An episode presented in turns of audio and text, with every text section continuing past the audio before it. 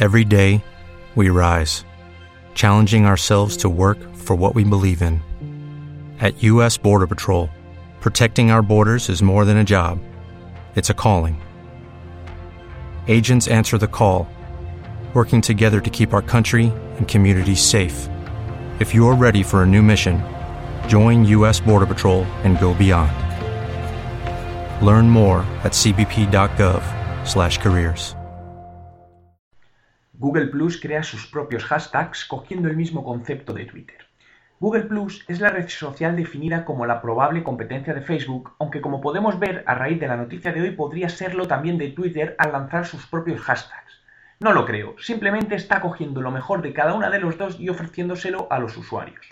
Desde hoy Google Plus ha activado su servicio de hashtags donde puedes poner delante de cualquier palabra el símbolo almohadilla para que de manera automática cree un enlace de búsqueda con ese término, lo que permitirá realizar seguimientos de eventos o temas en concretos simplemente monitorizando el hashtag.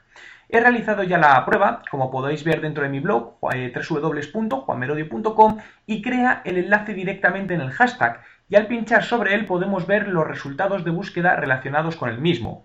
Además, nos da la opción de guardar este hashtag para posteriores consultas colocándolo en la parte izquierda de nuestro perfil, justo encima del chat. ¿Crees que los nuevos hashtags de Google Plus quitarán cuota de mercado a Twitter?